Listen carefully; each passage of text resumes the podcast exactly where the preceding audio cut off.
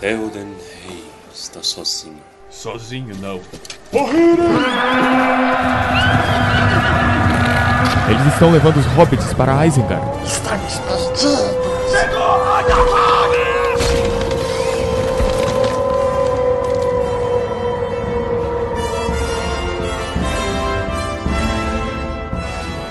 Almares, senhoritos e senhoritas, o meu nome é Pedro. Meu nome é Torres. Meu nome é Baís. E o meu nome é Thales. Sejam bem-vindos a mais um episódio de Tumba do Balim. Hoje faremos o episódio 2 de Bar Bárvore e com outro convidado especial, dessa vez Thales se junta novamente às nossas hostes para substituir Armando. Fazendo papel de Thales. Depois de um longo hiato, né? Um longo Sim, hiato. E Você verdade. não ficou Um na geladeira, você aí. fugiu da gente. Desculpa, eu tava num processo de mudança, mas agora já tá tudo certo. Tá bom, Tolkien é sobre mudanças. É os agiota. Exatamente. Pegou o Corona Voucher, pagou os agi- agiota. aí agora. Agora voltou, tá tranquilo. Tá limpo. Tô limpo, tá tudo certo. Quem não pagou um agiota com Corona Voucher, que atire a primeira pedra. Momento Palantir. Grima. Traga-me a bola. Vamos agora então para a nossa leitura de Pombos Correio. Como vocês sabem, essa é uma leitura sazonal, é somente quando a gente tem informações que consideramos relevantes para vocês ou feedbacks recebidos pelo e-mail que também achamos legais repassar. E se você quiser pular essa leitura de e-mails, vá para 5 minutos e 41 segundos de podcast. Vamos começar aqui então com nossos pequenos avisos paroquiais. E pregado aqui então no nosso quadro de compensado, aquela madeira de qualidade duvidosa, nós temos o primeiro aviso. Nós estamos fazendo encontros pelo Discord em parceria com o Clube Literário Tolkieniano. Os encontros eles são a cada duas semanas. Inclusive, nesse sábado agora, dia 9 de maio, a gente teve um encontro com ninguém mais, ninguém menos que Cristina Casagrande, falando sobre o livro dela. Olha que maravilha. Mano, foi Divertido. estonteante. Nós todos de terno, Todos de terno. para não perder o decoro. E, e vo- você, ouvinte, você está mais que convidado a participar. né? O link a gente deixa sempre no, no nosso, no nosso Instagram. Tem também, você pode acessar o Clube Literário Tolkieniano. O Instagram é justamente Clube Literário Tolkieniano. E é a cada duas semanas. Então o próximo encontro é daqui a duas semanas. O tema, venha para você descobrir. A gente vai anunciar em tempo no, no Instagram. O outro aviso paroquial também que a gente vai pregar aqui no nosso, no nosso compensado é de um, um programa que vai ter, que é um podcast chamado Pretérito Perfeito. Os caras vão chamar ninguém mais, ninguém menos do que o Reinaldo José Lopes, tradutor das atuais versões da HarperCollins, um dos tradutores. É, vai chamar ele para uma conversa, então vocês fiquem de olho aí. O, esse episódio deles vai ao ar no dia 18 de maio. Vocês ficam de olho que a gente vai anunciar também. E temos aqui na nossa leitura de e-mails um e-mail que não chegou pelo e-mail. É, Na verdade, ele chegou pelo YouTube. Achei peculiar. Nicolas. Nicolas diz o seguinte. Pedro Torres e Baessa, gostaria de deixar aqui meus parabéns e muito obrigado pelo trabalho do Tumba do Balim. Sou um apaixonado por Tolkien e pelas histórias da Terra-média. Tenho acompanhado diariamente o podcast e está nesse momento no episódio 41. E Tem muitas surpresas legais pela frente. É, já me sinto quase aí com vocês, me divirto demais, não só com o conteúdo dos livros, mas com tudo que surge em meio às gravações. Dou risada alto pra caramba. Pode acreditar. Vocês são muito bons e o projeto está sensacional. Obrigado. Os amigos que participam também são foda. Olha aí, amiguinhos Armando, Thales, Saul, toda a galera do Clube Literário, Giovana, sintam-se abençoados. Eduardo Spor, nosso amigo também, já participou com a Eduardo gente. Spor. Enfim, vocês são ótimas companhias e além de toda a diversão, o trabalho em cima dos textos do Tolkien é fantástico. Sigam firmes, seguiremos, é difícil. Após O Senhor dos Anéis, pretendem seguir com os demais livros? Sim, pretendemos seguir com os demais livros. Com toda certeza. Provavelmente a gente vai colocar aí uma enquetezinha, não sei o que, uma pesquisa, mas a gente quer ir pro Silmarillion, todo mundo sabe. Não vou esconder, essa é a minha opinião pessoal. Quem não gostar, vai ouvir Turminha do Tony. Um grande abraço do amigo Nicolas. Nicolas, agradecemos o seu contato. é de aquecer o coração, como todas as mensagens que recebemos no Instagram, recebemos no e-mail. Obrigado a cada um de vocês. Eu considero essa mensagem do Nicolas como uma vitória absoluta. Mano, eu vou, eu vou te falar que quando, quando eu li, eu, eu quase chorei. Eu Fiquei emocionado, cara.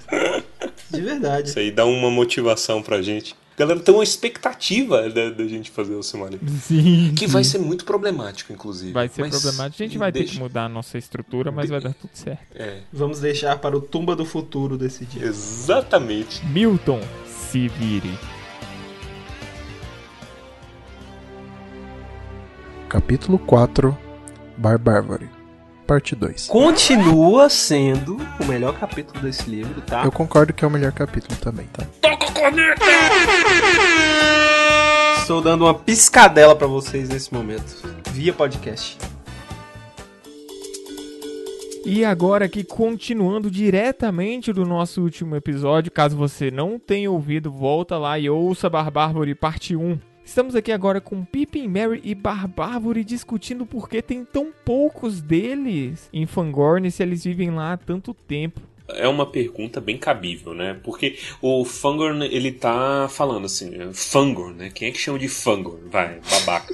É o, o- Fandangos. É isso. O Barbárvore tá ali falando sobre quem ele poderia chamar. É, fulano tá quase dormindo, ele virou muito entesco. Outro fulano ficou puto porque queimaram a parte dele da floresta e eu acho que não vai nem aparecer.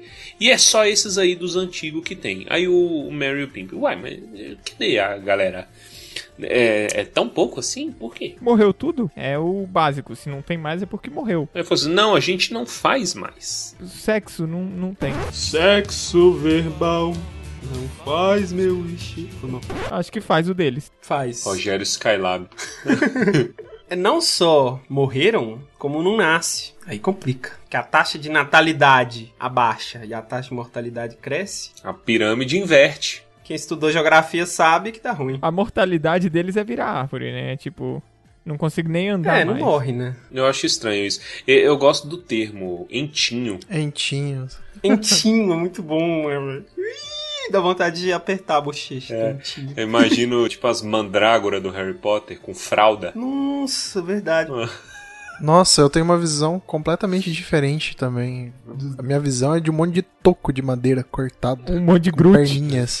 Toco. Toco. É, co- é mais parecido. É como se fosse um Groot gordo. Gru- Ah, entendi. Alarga ele um pouco. É como se fosse um tronco de uma árvore quase Entendi. grande já. Mudinha.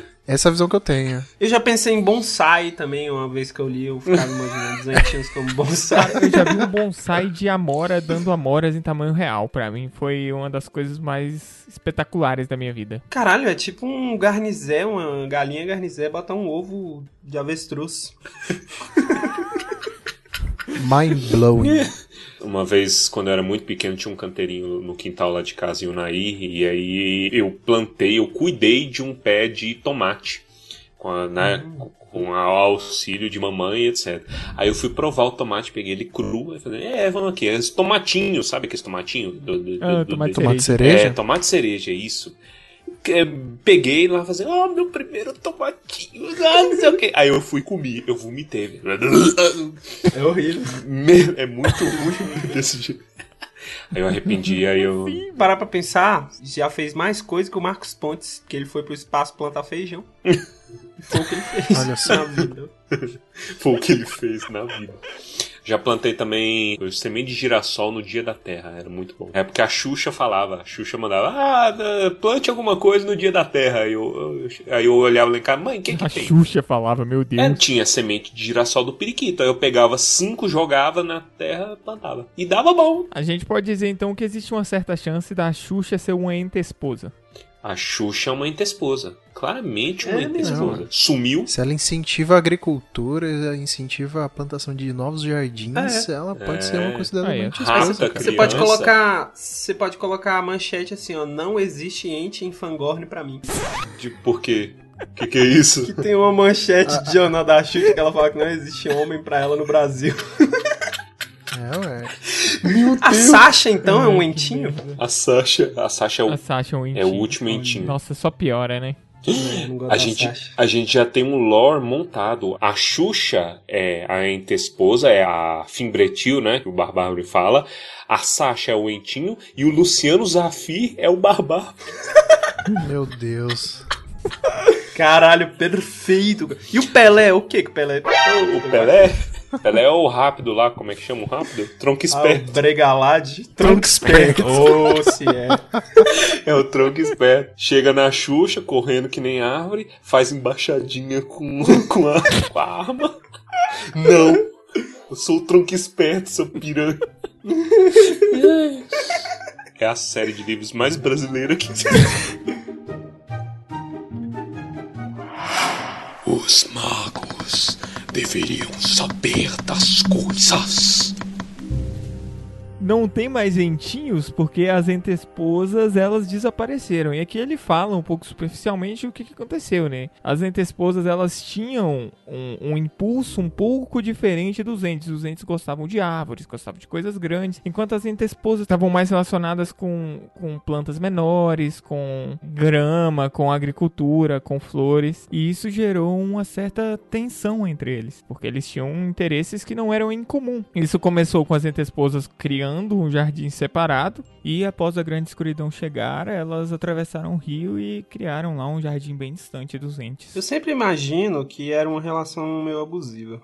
Abusiva por quê? Por quê? Não sei, eu acho que os entes são muito cabeça dura, literalmente. Eu acho que na verdade elas se entediaram mesmo. É, elas se Ah, entediaram. o, que, o que dá a entender é que elas se entediaram deles, né? Porque quando elas saem dali, elas não morreram, né? Eles perderam elas. Perder. Depois que tem esse. Isso pra mim é maravilhoso. Como que você perde uma árvore, velho? Tudo Como bem. você perde uma centena de árvores? É, exatamente. Como?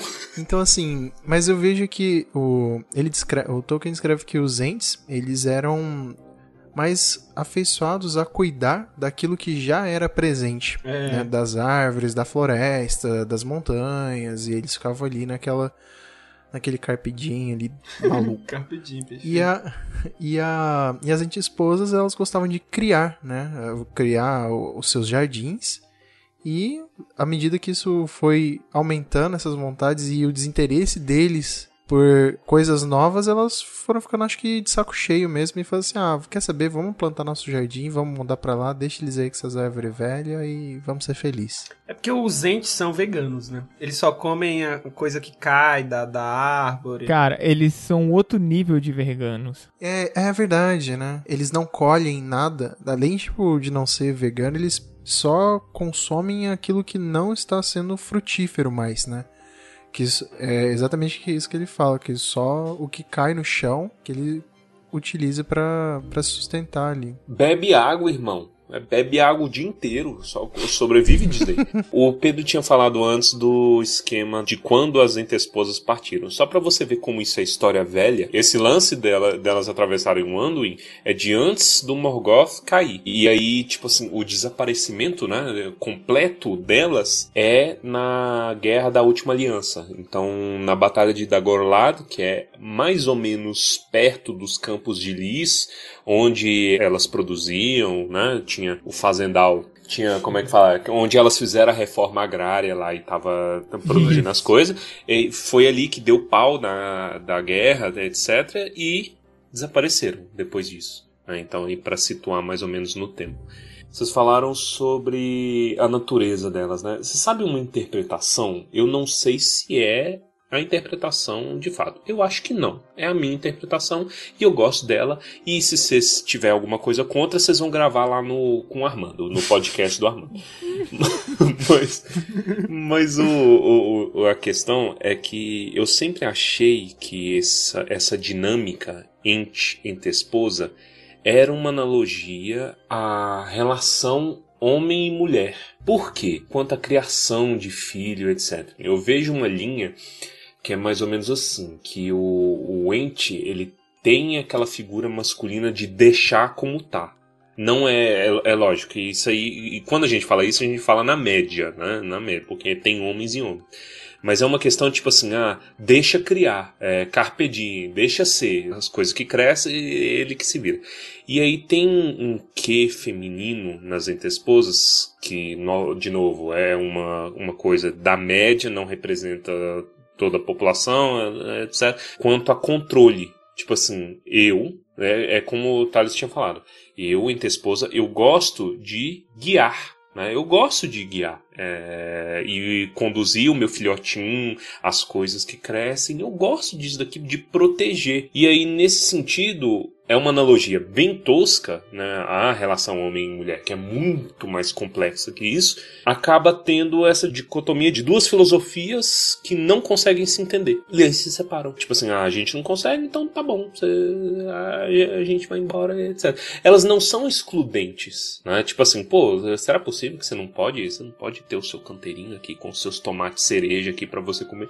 Não. Então uma coisa que era fácil de se resolver com conversa para um povo que conversa durante três dias para falar alguma coisa, mas isso é uma interpretação. Só complementando, é, certa vez eu escutei sobre que o homem, é, de novo, né, de maneira geral, ele é naturalmente filho e a mulher ela é naturalmente mãe. Então, assim, é, culturalmente, em vários países ao redor do mundo, os homens nem sempre são criados para que sejam pais, né? Então, quando ele casa ou abriga-se junto com uma mulher, a- abriga-se com uma mulher é foda, né? Mas quando um homem começa a viver junto com uma mulher, ele pode ter a sensação que ele tem, na verdade, ao invés de uma esposa, de uma parceira, de uma companheira, que ele tem uma mãe em casa que deveria cuidar dele. Hum, Né? E a mulher, culturalmente também, né, de maneira geral e na média, ela é criada para sustentar o lar, de certa forma. E hoje a gente vê uma alternância disso muito grande, uhum. mas assim, se você for fazer essa analogia, eu acho que essa, essa interpretação se encaixa muito bem nesse quesito. Uhum. Sim, é a forma como a nossa estrutura social hoje é moldada. Não, não Isso. tem muita discussão. É realmente uma construção cultural. Não que seja uma boa construção cultural. Eu até uso isso porque banheiros masculinos têm que ter uma placa escrito não urine no chão. Eu já vi essa placa em tantos lugares diferentes. E pra mim isso é o ápice disso que você tá falando. É uma criança no corpo de um adulto que sempre teve tudo de mão beijada, que vai lá, faz toda a merda que tiver que fazer e sabe que alguém vai lá e vai limpar depois. Seja a funcionária da manutenção do local onde ele trabalha, seja a mulher dentro de casa, seja a mãe quando era na casa da mãe. Então assim, é difícil. Ela já vem quando você constrói. Você constrói o banheiro, já vem com essa É. placa junto. Sabe um- uma parada também? O Piangers. Eu não sei se a galera sabe quem é o Piangers. É o do Big Brother? Ele era do Pretinho Básico, inclusive. Programa de rádio muito bom. Mas o Piangers, ele foi pai, e aí ele escreveu um livro sobre a experiência dele de ser pai. E eu lembrei de banheiro porque ele fala que não tem é, fraldário, eu acho que chama. Lugar de trocar fralda no banheiro masculino, só no feminino. E aí ele sempre reclamava nos lugares que era pra ter no banheiro masculino também, e nunca tinha. Hoje em dia eu vejo que existe um lugar específico pra isso. No shopping, por exemplo, tem. É, eu, eu vejo mais o fraldário, não perto de banheiro específico, mas ele isolado. É, não. Tem um fraldário isolado hoje em dia, Isso. que aí pode qualquer pessoa entrar. Mas antigamente tinha um espacinho no banheiro feminino Uhum. pro, pra trocar fralda. Eu acho que se a gente for discutir mesmo essa questão das entre-esposas, É um debate. é, vai virar um debate aqui, porque a gente pode caminhar pra vários caminhos diferentes sobre interpretações diferentes Uhum. e tudo mais. Uhum. O que a gente tem que deixar claro aqui: os entes estão carentes. Precisa de um abracinho. Eu preciso de alguém pra regar eles. Precisa de alguém pra regar. Hum, Meio que somando isso tudo, o Barbárvore canta uma música que é muito bonitinha, que é um dueto, e que reflete basicamente a situação como um todo, que é o término de, do relacionamento de uma forma muito geral, entes e entes esposas. Cara, é muito sertanejo universitário, né? Que a mulher foi embora, o cara fica pedindo pra voltar. Eu me senti lendo Jorge Mateus. Se pinga o mel, cresce a maçã ao vento que é bem-vindo. É, Eu fico aqui à luz do sol, pois isso é bem mais lindo. Olha só. cara, é muito Jorge Matheus, cara. A gente nem imagina o quanto que Tolkien influencia na música popular brasileira. Eu tenho orgulho de dizer que eu circulo em todos os níveis da sociedade. Os magos deveriam saber das coisas. Logo após a música, né, eles vão dormir. Aí o Barbárvore lembra que ele não tá falando com entinhos. É, eu achei isso fofo, sabe? Ele, ele gostou tanto dos hobbits que ele chegou a pensar que os hobbits eram entinhos, cara. Isso é uma forma de elogio muito grande. Você Sim, considerar sim, é que, fofo. é, que outra pessoa é de sua raça. Achei fofo demais, isso é cara. velho, isso é velho, isso é coisa de velho. Você vê e fala assim, ô ô, ô, fi- ô, meu filhinho, fica aqui, não sei o que, te contar a história. Eu nunca te vi, mas vem cá. Você já ouviu a história de quando eu roubava manga na casa do presidente? Mas é porque os entes, eles são a encarnação de idosos. né? E o Barbárvore é um idoso dentro dos idosos. Então você Isso. espera dele, meu filho. The Eldest. The Eldest, é, o maluco. Exatamente. É um rei dos idosos, cara. Ele teria prioridade numa fila prioritária. Olha lá. Isso é importante, inclusive porque hoje em dia a gente tá numa situação, num mundo em que só tem velho.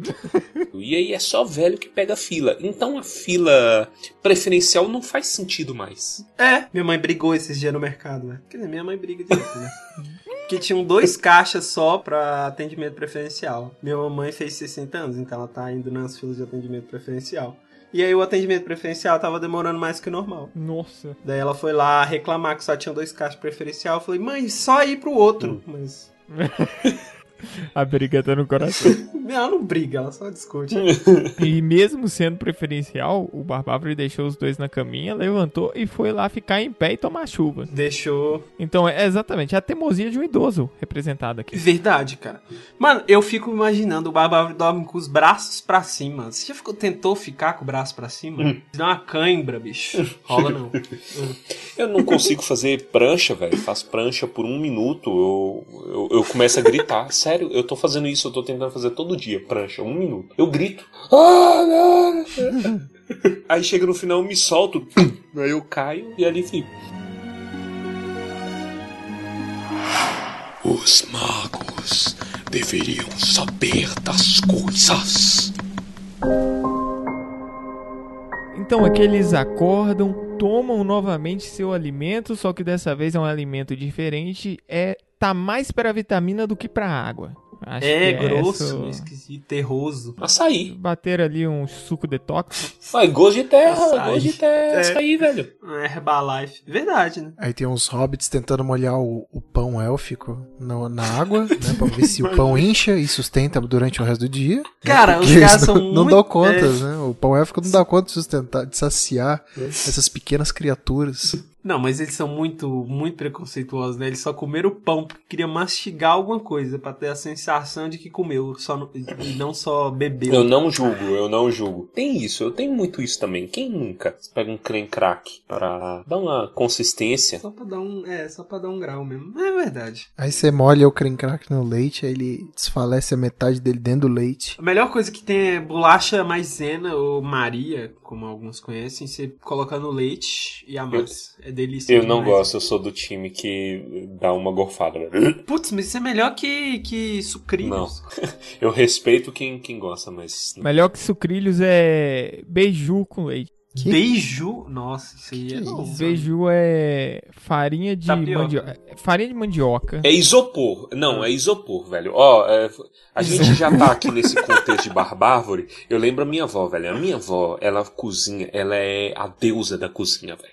Ela faz tudo de bom que existe na face da terra. É uma maravilha. É um deleite. É, é, é- vó, um beijo. Eu amo a senhora. Mas teve, eu lembro, eu tenho uma coisa que eu nunca esqueci, que eh, de, de quando em quando minha avó ia pra cozinha de noite, sei lá, umas oito e pouco da, da noite, e aí ela começava a mexer alguma coisa. Um belo de um dia eu fui lá ver, aí eu olhei pra ela, ela tava fazendo um trem branco ali na, na, na frigideira. Eu, vó, o que que é isso? Ah, é uma coisa que eu gosto, acho que você não vai gostar não. Não, deixa eu provar, vó, deixa eu provar. Não, que, que, que é beiju. Aí ela me deu pra, pra, eu, pra eu provar. Minha avó, ela comia o beiju seco, sem nada. Ela não botava nada. Ela co- comia a, a farinha. Esquentava lá, não sei o que, amassava e tal. E comia. Aí eu comia aquele isopor, falei assim, isso aí é pra dormir com raiva? A senhora come de, de, de noite? Que, que... É- Era o horrível. beiju. O beiju é uma tapioca extremamente fina, que é cozida até virar quase um, um Isopor. Ela, ela fica crocante. Eu, eu isopor, velho, purinho. Minha avó comia você isopor quebra fácil. aquilo ali, coloca no meio do leite, ela fica molinha de novo, fica delícia. Cara, vocês são muito frescos. Isopor com fígado, pronto. Vou passar uma receita aqui agora pra vocês, tá? Vamos lá. O que, que vocês vão fazer? Vocês vão na, no supermercado mais próximo, vai comprar aquele leite sem ser de caixinha, aquele, aquele leite gordo. De máscara. De máscara, vai de É, vai de máscara, vai de máscara, luva, álcool gel no bolso, Isso. sempre. Vai no supermercado, compra um, um litro de leite, Um litro de leite. um litro de leite, saquinho, Um litro de leite. um litro de leite saquinho. Aí você vai ferver, vai ferver ele e tudo mais, beleza. Ferveu, você vai guardar na geladeira, sem tampar, assim, na- numa jarra qualquer. Vai deixar ele fazer aquela nata em cima, sabe? A hora que ela tiver um, um dedo de grossura da nata, você vai pegar uma tigela, uma caneca, sei lá eu. Vai pegar a nata e botar dentro da, can- da caneca. Depois você vai no supermercado de novo com álcool em gel e luvas e máscara. e vai comprar. Na minha cidade é conhecido como biju, mas não tem esse nome. Bijuteria. É biju. Não, não, biju é farinha. É uma farinha de, de milho mesmo, uma farinha de milho normal. E aí você vai colocar umas 4, 5 colheres disso, mexe tudo e depois come, velho. É uma delícia. Que porra foi lá. essa? É uma delicinha, velho.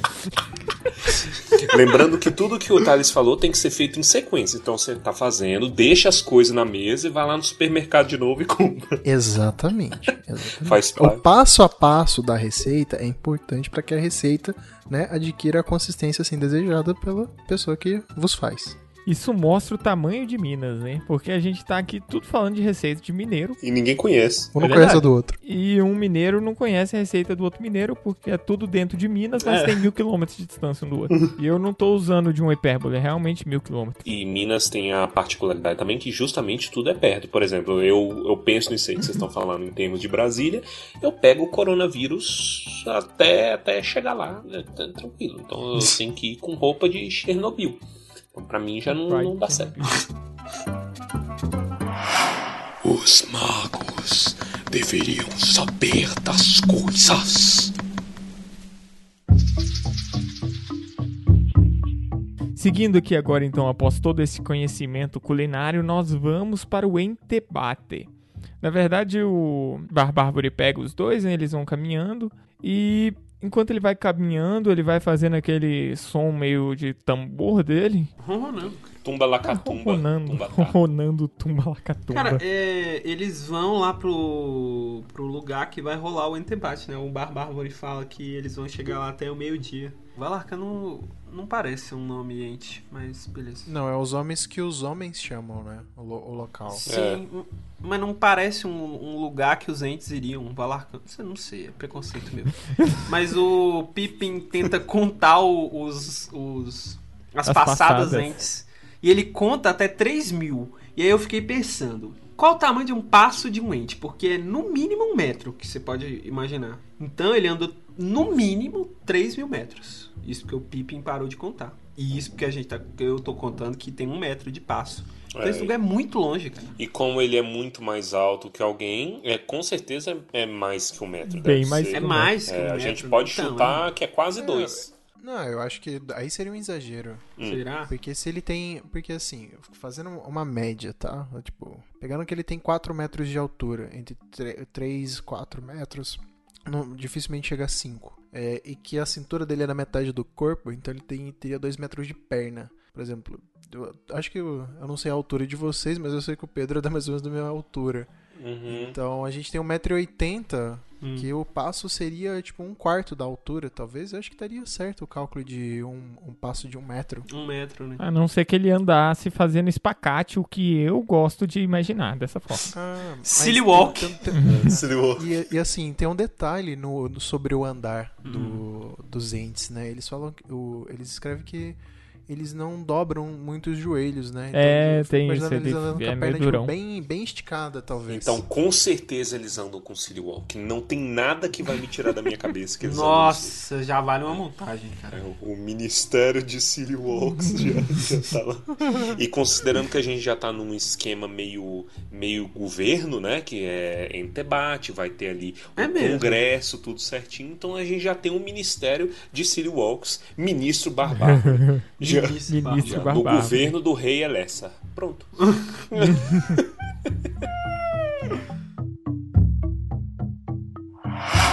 Os magos deveriam saber das coisas. Eles acabam então chegando lá na tigela, onde vai ser o entebate. Ah, tigela. Eles mesmo. descem escorregando pela lateral, né? Vocês imaginam como tigela mesmo? Você imagina como? Uma bacia com as Bicho. plantas no meio? Eu imaginava de um jeito que eu não lembro mais, mas nessa leitura, quando eu fiz agora, eu imaginei tipo um anfiteatro. Não, um anfiteatro. Tá ligado? Eu imaginei um buraco onde caiu um meteoro e eles entrou lá dentro. Você imaginou, tipo, uma ágora? É, só que cercado de árvore. As paredes são árvores, tipo bambu, sabe? Hum, E aí é uma parada, e aí você ia descendo e tal, e aí ele, todo mundo se posicionava na, na, na parada. Eu imaginei tipo Bem- isso. Nesse momento eu sou Rohan, porque eu não sei o que é uma ágora. Pera aí que eu vou pesquisar no Google. Uma ágora é aquele teatro grego É. onde as escadas são em níveis e você tem um palco. Só que essa forma de teatro proporciona que o som, você não precise de amplificadores de som. Tipo, todo mundo na plateia escutaria Hum. igualmente quem tá se apresentando. da hora. É uma Ó, genialidade da arquitetura. Ele já ensinou, já Exatamente. ensinou culinária, já ensinou é, Geografia, geopolítica. geografia, Arquitetura. arquitetura, geopolítica, Acústica. acústica. Não, meu Deus, que sabor de pode. Ó, It's beautiful. It's a masterpiece. It's Isso, isso aí é tipo a Catedral de Brasília, cara. Vocês já brincaram na Catedral de Brasília? Cara, você sabe o que que eu acho o pai da Catedral de Brasília? Eu acho ela frustrante. Que ela é muito diferente por dentro e por fora. Eu fico meio confuso. Ela não parece por dentro, ela não parece que é ela por fora. Não sei explicar. Você sabe uma parada que eu não entendo? É por que, que eles usam microfones lá. Porque você não escuta, dá eco o microfone. Se o puto fala da. da, do- do- você escuta tranquilo, sem nada, sem microfone. eu não é nunca nada. fui a Brasília, mas a arquitetura dela parece uma tampa de panela que foi deixada em cima da, da mesa. Tudo, tudo do Oscar Niemeyer. Isso! Ó, se você não se você não conhece aí, não tem uma visão disso, ela é- a Catedral de Brasília, ela é meio, imagina a tampa de panela que o Thales falou, e ela é colocada em cima, mas ela é 100% estética, porque na verdade a igreja tá no chão, ela meio que É, que tá embaixo. Então você entra, aí você vê lá um negócio super arquitetônico, não sei o que, não sei o que, aí você entra lá embaixo e na verdade ela é um círculo. Um círculo de mármore, onde se você fala de um lado, você ouve do outro lado do círculo de mármore, é um negócio muito louco. É muito doido, eu recomendo todo mundo que vir. Mas, mas só uma coisa, porque vocês falaram de panela, não é uma panela, ela, ela tem todo, todo um esquema em cima, um chifre. Ah, não, parece uma tampa de panela, no caso. mas assim, independente do formato ali, me parece ser um lugar agradável. Que é uma ágora, cara. E é engraçado, né? Quando ele chega, o, o Pippin, eu acho que fala, que tem duas dúzias de entes lá. Duas dúzias de entes, se você conhece de matemática, são 24 entes. Mas Ah. você vai ver que eles vão se multiplicando, então é engraçado. Como assim? Porque no final tem uma galerona já, acho que a galera vai se empolgando e vindo. Hum, vai ao longo. Porque realmente demora muito tempo, né? Quanto tempo demora? Demora. São dois dias? Três não dias, é mais. né? Que o, três eles dias. ficam lá o, o primeiro dia. Mas é, é hilária a cena do Pippin e do Merry nos ombros do Barbárvore enquanto eles estão conversando. Daí eles ficam prestando atenção porque é interessante no começo, né? Você ouvir ronronar é interessante. Só que Uhum. depois eles vão perdendo interesse e vão ficando com sono e vão Ah. ficando imaginando o que estão falando. Eles, será que eles já deram um oi? Será que Eu o. Barbárvore já fez chamada? Muito bom. Meu Deus, isso, isso é 100% eu. Puta que pariu. Eu ia pensar a mesma coisa, eu acho. Eu fiquei tipo, caramba, velho. Eles falam devagar, né? Será que. Que parte será da conversa que eles estão? Mano, isso, isso é genial, cara. Vocês têm disso também quando uma pessoa fala uma coisa que você sabe? A gente tem muito isso em aula, né? E é, vai chegando pro final da faculdade, isso é um, um inferno. Eu falo, falo por excelência. Que tipo assim, os professores vai citando aula de slide. Aí os professor vai, vai repetindo aquela, aquele texto que ele tem a necessidade de ler tudo. Falando que, mas caralho, você já falou isso, e vai, não sei o quê. Aí a minha atenção dispersa, mano. Nossa, chegou no final, eu não conseguia mais prestar atenção em nada. Pode ser um defeito meu, mas aí eu queria saber de vocês. É, quando o negócio começa a ficar muito monótono, eu falo monótono no tom de voz, aí, aí eu perco o foco. eu acho. Então, assim, precisa existir uma oscilação na voz, uhum, mais ou menos igual a gente faz aqui, uhum. com as devidas pausas, mas quando começa, tipo, ah, não, não, não, não, parece que ele tá descrevendo, É. sabe? Não existe ponto, e não existe vírgula, não existe ponto, não existe O nada. texto do Saramago. Só ler. É, é exatamente o texto do Saramago. É, é tipo gente que dorme com televisão ligada, e aí quando você Ah. desliga a televisão a pessoa acorda. É muito engraçado isso, né? É, então.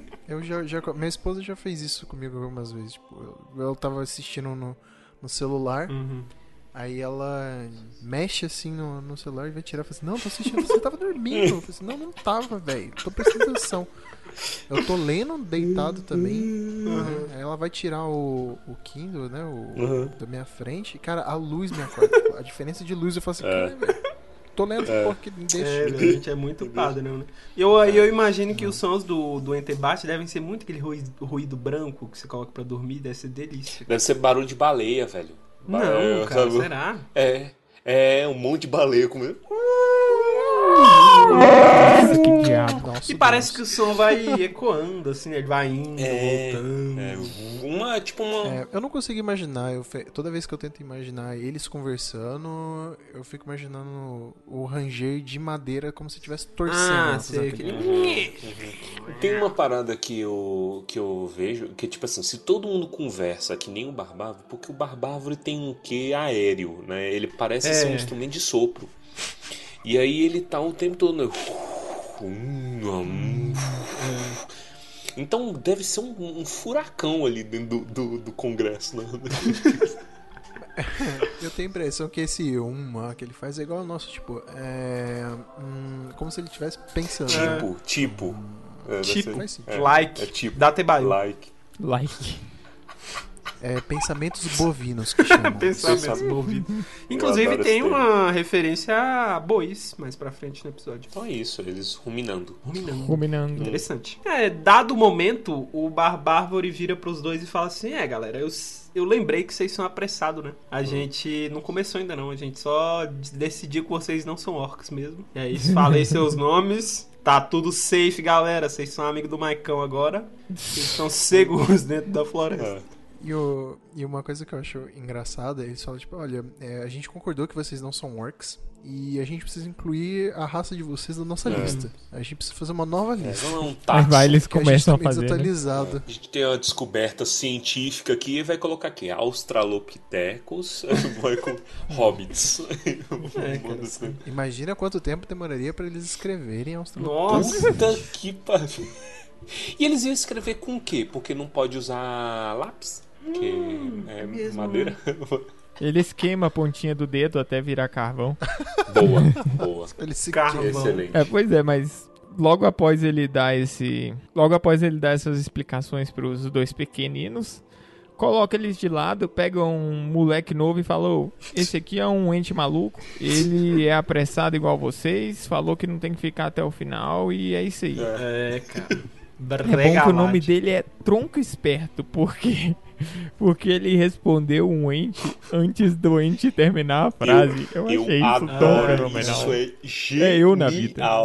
Isso é, É, muito aquela genial. criança que ofende idoso em cidade pequena.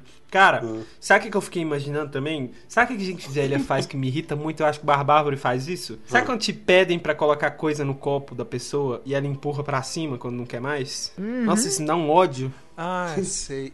Não sei porquê, Você velho. tá servindo água da jarra, a pessoa tipo, não quer mais ela Vai empurrando. com um Nossa. copo, a jarra pra cima. Ai, vai me É dando um por- ódio. Eu tenho certeza que o Barbárvore faz isso com o Bregalade, cara, com o tronco esperto. Mas sabe outra comparação que lendo dessa vez eu tive? Hum. Eu imaginei o Bregalade como o Bumblebee. E aí logo me veio a comparação do Barbárvore com o Optimus Prime. Mas eu não sei porquê, mas Eu eu, não é consegui boa retirar a imagem do Bumblebee do O que que do tem a ver, É velho? porque o assim? Bumblebee- Que, meu Deus. Não sei, o Bumblebee em pezinho, O cara. Bumblebee é o maluco, perto do Optimus Prime, que é o Solene. Olha aí. É essa a comparação. O Optimus Prime, ele É. chega e diz que nós somos os Autobots. O Bumblebee chega e... E aí, galera? E aí, galera? Vamos andar de Ah. Corolla.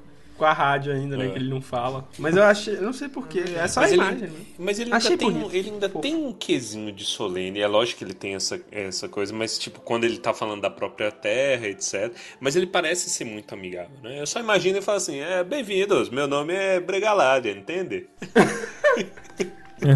E ele, já falando da terra dele, ele deixa bem claro os motivos de que ele quer ir pro pau. Mano, minha terra tem sorveiras e agora não tem mais. Minha terra tem palmeiras, Minha onde terra tem sorveiras onde canta Saruman. Porra, e ele gosta de pássaros, cara. É uma árvore que gosta de pássaros. E eles viraram os amiguinhos, né? O cara levou eles lá pra casa deles pra comer, dormir, ficar de boinha. E nesse meio tempo todo eles estavam ouvindo o entebate rolando lá no fundo. O Bregalad é meio bobo, né? Ele ri de tudo, cara. Eu achei meio. É, ele ri de tudo. Ele é o tipo de pessoa que quando você sofre um acidente, tá rindo na sua cara enquanto te ajuda. É, cara, mas eu, eu entendo ele. Quando você ri de nervoso. Isso, isso é a Lela. A Lela, sempre que eu sofro algum tipo de acidente pequeno aqui em casa, ela começa a rir na minha cara enquanto me ajuda. Esse final de semana que eu caí da escada foi tão brutal que ela nem conseguiu rir, ela só ficou em choque mesmo. Pedro caiu da escada, cara. É verdade. Caralho, velho, você machucou? Eu Não machuquei, mano. Meu pé ficou muito ruim, eu não conseguia pôr o pé no chão. Mas é, raios-x foram feitos e foi constatado que eu me salvei Você é um de it. problemas maiores. Isso. Foi constatado que você é um puta gostoso. Aqui, O segredo é tomar água. É oficial, gente, é oficial, sou incomparável, sou inevitável.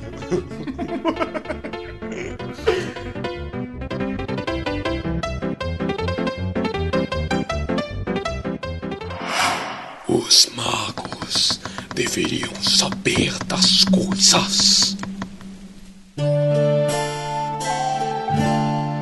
Quando o Pippin e o Mary estão lá fora do entebate, eles ficam tentando imaginar onde eles estão, né? Eles ficam discutindo onde é que eles estão ali posicionados no mundo. E aí o Mary, como estudou mapas, ele sabe mais ou menos onde ele tá. E ele sabe mais ou menos onde é Isengard. E ele tava observando o Isengard que tava saindo uma fumacinha. E aí o Pippin pergunta como é Isengard. E aí o Mary tenta descrever Isengard. E ele descreve uma usina que o Torres estuda. É verdade, é, seria, seria tipo fazenda solar, né? Que é, É. né, usina heliotérmica. Eu tenho, eu tenho estudado muito essas coisas no, no meu mestrado. E é bem interessante, principalmente as de torre central, é justamente é Isengard. É uma torre cercada de hum, 10 mil espelhos. Né? É lindo demais, velho. O Torres mandou umas imagens, é bonito demais. O negócio é bonito, tem inclusive delas em Blade Runner 2049, um dos melhores filmes da história, assistam. Em Blade Runner tem isso? Eu não lembro. Eu não lembro nada desse filme. Eu não sei se é isso, ou é plantação no começo, quando ele tá passando de carro. Posso estar Não errado, lembro. Ah, provavelmente. Deve ser plantação de, de espelho. não importa, assista Blade Runner 2049. No fim das contas, eles ouvem o silêncio. Eu acho essa frase tão, tão significativa, porque por mais difícil que seja pictorizar isso, Você sabe o que é. É, quando você está em um ambiente ruidoso, você consegue ouvir o silêncio, que é o momento em que você deixa de estar em um ambiente ruidoso. E isso é muito louco. E isso incomoda. Isso é muito satisfatório. Porque assim, eu e o Pedro, pra quem não sabe, a gente Hum, trabalhou já uhum. no mesmo ambiente, no mesmo local. E, meu, quando tava todo mundo falando e tal, eu, eu, eu olhei pro Pedro e falei, caralho, velho, tá parecendo mercado de peixe Era essa um- porra. Todo mundo falando, parece que tá vendendo ação na bolsa essa merda, velho. Era o mais Caralho. próximo possível do- da situação que a gente tava passando. Nossa, era, era, era, era agonizante. E aí, de um momento pro Hum. outro, assim. Zum, um silêncio. E, você, eu, e eu falei, caramba, velho. Aí eu, eu sempre mandando mensagem pro Pedro e o silêncio é bom, né? Da saudade. Eu já, eu já tive muito isso no laboratório que eu, que eu estudava. Eu não sei se eu posso fazer, porque eu não sei quantos do meu laboratório ouvem o podcast. Mas- Mas eu, eu já tive muito, muito isso também, cara. Você, tipo, você procurando artigo, né? Porque mestrado só que eu faço é procurar artigo. pra ler, leio 70 artigos e escrevo três linhas. Aí, tipo assim, é, é, é um inferno você ficar procurando essas coisas, cara com gente conversando, assim, já coou o café? Caralho! Não é fácil. Barulho é É. inviável. Nossa, velho, caralho, não sei o que, não quero... E, e é ambiente universitário, né? Tem de, de tudo quanto que é tipo. E universitário existe universitário sério, existe universitário maluco, existe universitário que você quer matar, etc. Lá, É, Balbúrdia. o- balbúrdia, no caso aqui, o, o silêncio ele não durou tanto, né? Porque depois veio um. O. tutum, E as árvores tremeram e se curvaram como se golpeadas por uma rajada de vento. Me diz se Hum. não é como se tivessem explodido uma bomba no Entebate. Verdade? É igualzinho. É um. Um Sonic Blast saindo ali, puf, dizendo fudeu, meu irmão. Aquele, é, aquele do Star Wars, vocês lembram do, do Django Fett? Pem. Fico nesse momento que tudo se silencia e eu imagino que eu me colocando na posição deles, do Mary e do Pippin, de certa forma ansioso e agonizante, tipo assim, beleza, a gente entendeu que Uhum. acabou. Mas o que que foi decidido? Né? Que- o que- Como que vai ser isso? Eu acho que é, fazendo um comparativo entre livro e filme, né, a gente no filme tem a cena deles decidindo que não vão ajudar all, né? E o Barbárvore fala assim: Não, vou te levar pro outro lado aqui, vou deixar vocês, porque a gente não vai se meter em assuntos que não são nossos, né? Ninguém esteve do nosso lado, a gente não tá do lado de ninguém, e é isso. Só que a hora que ele chega naquele pedaço que tá todo queimado, ele se irrita e tudo mais, eles Hum. tomam a decisão de. né? Uhum. de, de, de afrontar, né? De aceitar esse, esse desafio. E o Pippin e o Mary falam, tipo, como assim a gente vai pro outro lado? Nossos amigos todos estão na batalha. Então, acho que o Peter Jackson conseguiu trazer isso Sim, muito, com certeza. muito claro nessa cena. Apesar de não ter sido exatamente como o livro, esse, essa fala dele pro Barbárvore no filme representa, representa para mim a- uma angústia que eu teria, tipo assim, caramba, será que a gente vai, vai ajudar? Será que a gente vai poder fazer alguma coisa? É, realmente. Né? o que transmite isso aqui é o próprio Bregalad, que ele fala, né? Ele fala das árvores, ele fala das árvores que se perderam. E essa adaptação, conseguir passar isso pro filme, mesmo tendo que cortar esse personagem, é parte dos motivos que essa adaptação foi tão bem recebida no cinema. Você conseguir levar uma mensagem, por mais que você tenha que adaptar ela um pouco, mas a mensagem tá lá. Te- Tem uma frase do livro que tem no filme que é que o Barbárvore fala que os magos deveriam saber das coisas. Ah, muito bom. E aí, aqui, o Barbárvore, quando eles saem do Entebate, eles estão em fileiras com dois entes de cada lado e tem 50 entes. Se você Hum. lembrar, a gente fez as contas que tinham duas dúzias. Uhum. Estão se multiplicando. cara. Três dias, teve, teve tempo pros putos mais de longe chegar. Colou galera, né? Verdade. Pensa É. assim, com passadas de um metro, e o cara andou, tipo, por menos da metade do dia, e andou 3 mil quilômetros, cara. Árvore de É guarda. Considerável. Poderia vir né? árvore de- árvorinha branca. Lothlórien pra lá, que ia dar tempo de chegar. De árvore de São Tomé das Letras. Ia, ia pra lá. De Valinor. Tudo, A porra! árvore ia virar um barco, e depois ia se Uhum. desfazer de barco e andar, caminhar o resto. Vocês tinham falado do som, né? Do grande que é o som que vem depois no final do entebate. E aí eu me lembrei de uma coisa que a gente não comentou, que é aquele som maravilhoso no, no filme É, que o, o Barbárvore fala. Eu acho que é, é, esse som do filme foi a interpretação do Peter Jackson do chamado é, no entebate do livro. O né? grito dele, que ele dá. O grito que ele faz. Exatamente, que ele dá um grito. É, que ele dá um É, gritão, né? o ma- os magos deviam saber as coisas e ele dá aquele som. Véi, eu, eu arrepio todinho quando eu É escuto. muito da hora. falou, eu me Aquele- arrepiei. Essa cena é muito boa. É, Wizard should know better. é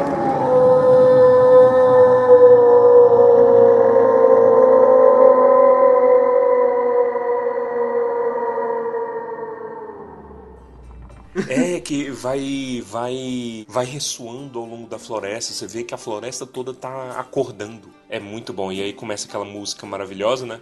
O nome da música, se não me engano, é Nature's Reclamation. Ela não é oficial.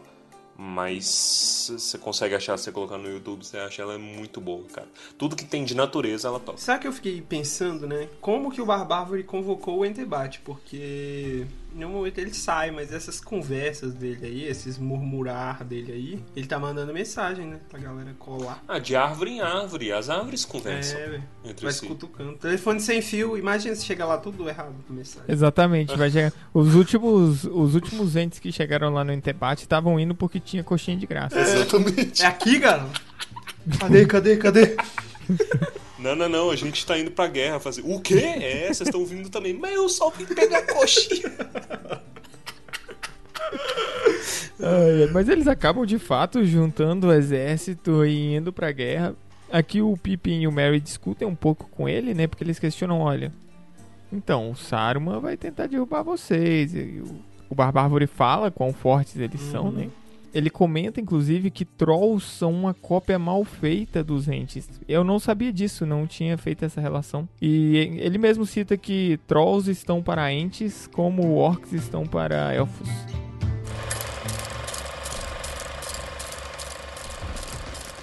Bregaland, com os olhos brilhando, juntou-se à fila ao lado de Barbárvore. O velho ente agora pegou os hobbits de volta e colocou-os sobre os ombros outra vez. E assim eles foram, orgulhosos à frente do grupo que cantava, com os corações palpitando e as cabeças erguidas. Embora tivessem tido expectativas de alguma coisa ocorresse eventualmente, ficaram chocados com a mudança que ocorrera com os entes. Parecia abrupta, como um estouro de uma correnteza há muito tempo estancada por Dick. Os entes tomaram uma decisão bem rápido no final das contas, não foi? Rápido. Hum, é mesmo. Mais rápido do que eu esperava. Na verdade, não os vejo assim entusiasmados. Há muitas eras, nós entes não gostamos de ser incitados e nunca despertamos, a não ser que fique claro para nós que essas árvores e nossas vidas correm grande perigo. Isto não acontece nesta floresta desde as guerras entre Sauron e os homens do mar. Foi o serviço de orques, a derrubada indiscriminada das árvores. Rarum! Sem qualquer desculpa, nem mesmo com a péssima desculpa de alimentar as fogueiras, que nos enfureceu assim, e a traição de nosso vizinho, que deveria ter nos ajudado. Os magos deveriam saber das coisas, e eles sabem. Não há maldição em élfico, em tez ou na língua dos homens para uma traição assim. Abaixo, Saruman. Vocês não realmente arrombaram as portas de Isengard? Bem, nós poderíamos, você sabe. Talvez hum, tal, vocês não saibam como somos fortes. Já ouviram, talvez, falar nos trolls? Hum, são muito fortes. Mas os trolls são apenas imitações feitas pelo inimigo na grande escuridão. A semelhança dos entes, como os orques foram feitos à semelhança dos elfos. Somos mais fortes que os trolls. Somos feitos dos ossos da terra. Podemos partir as pedras como raízes das árvores. Só que mais rápido, muito mais rápido, se nossas mentes forem incitadas. Se não formos derrubados ou destruídos pelo fogo ou por alguma feitiçaria, poderíamos partir Isengard em pedaços e reduzir suas paredes a pedregulho. Mas Saruman vai tentar detê-los, não é? Ah, sim, isso é verdade. Não esqueci desse fato. Na verdade, hum, já pensei muito sobre isso. Mas você sabe, muitos dos entes São muitas vidas de árvore mais jovens do que eu. Estão decididos agora e concentram suas mentes numa única coisa: destruir Isengard. Mas logo começarão a pensar de novo. Vão esfriar um pouco quando estivermos tomando a nossa bebida da noite. que sede sentiremos. Mas agora que marchem e cantem. Temos um longo caminho a percorrer e há tempo para pensar depois. Já é uma coisa terem começado. Barbárvore continuou marchando, cantando com os outros por um tempo. Mas depois sua voz foi diminuindo até se transformar num murmúrio, e ele ficou em silêncio de novo. Pippin podia ver que sua velha fronte estava franzida e cheia de nós. Finalmente ergueu os olhos e Pippin pôde ver seu olhar triste, triste, mas não infeliz. Havia uma luz naquele olhar, como se a chama verde tivesse afundado mais ainda nos poços escuros do seu pensamento. É claro. É muito provável, meus amigos. É provável que estejamos indo ao encontro de nosso destino. A última marcha dos entes. Mas se ficássemos em casa, sem fazer nada, o destino nos encontraria de qualquer jeito. Mais cedo ou mais tarde, esse pensamento vem crescendo em nossos corações. E é por isso que estamos marchando agora. Não foi uma decisão apressada. Agora, pelo menos, a última marcha dos entes será digna de uma canção. É. Podemos ajudar os outros povos antes de desaparecermos. Mesmo assim, eu gostaria, eu iria gostar de ver as canções sobre as entesposas se tornando realidade. Iria gostar muito de rever Fimbrecil. Mas, meus amigos, as canções são como as árvores. Só dão frutos no tempo certo e à sua maneira, e às vezes murcham antes da hora. Os entes estavam chegando perto da crista da cordilheira agora e tinham parado completamente de cantar. A noite caiu e houve silêncio. Não se ouvia nada, a não ser um tremor fraco da terra sob os pés dos entes e um farfalhar à sombra de um sussurro, como de muitas folhas arrastadas. Finalmente chegaram ao topo e olharam para baixo, dentro de um fosso escuro, a grande fenda no fim das montanhas. Nankurunir, o Vale de Saruman. Noite cobre Isengard.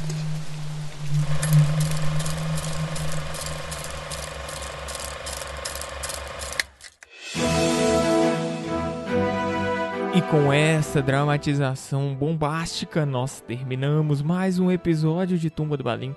Agradecemos a você que tem nos acompanhado aqui a cada capítulo, que tem ouvido, que tem divulgado. Lembre-se, não deixe de divulgar o Tumba do Balim, depende de você para que o mundo nos conheça. Então fale para sua mãe, fale para o seu amigo, dê para outra pessoa o presente de ter o que fazer na quarentena. Olha, ouvir Tumba do Balim.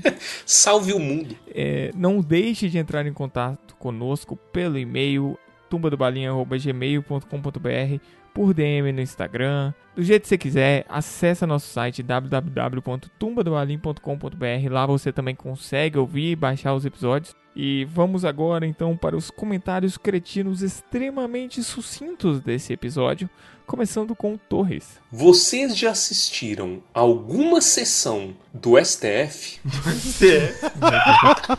Já, pior que já. Eu assisti o jogamento do Lula, velho, inteirinho. É o Entebate.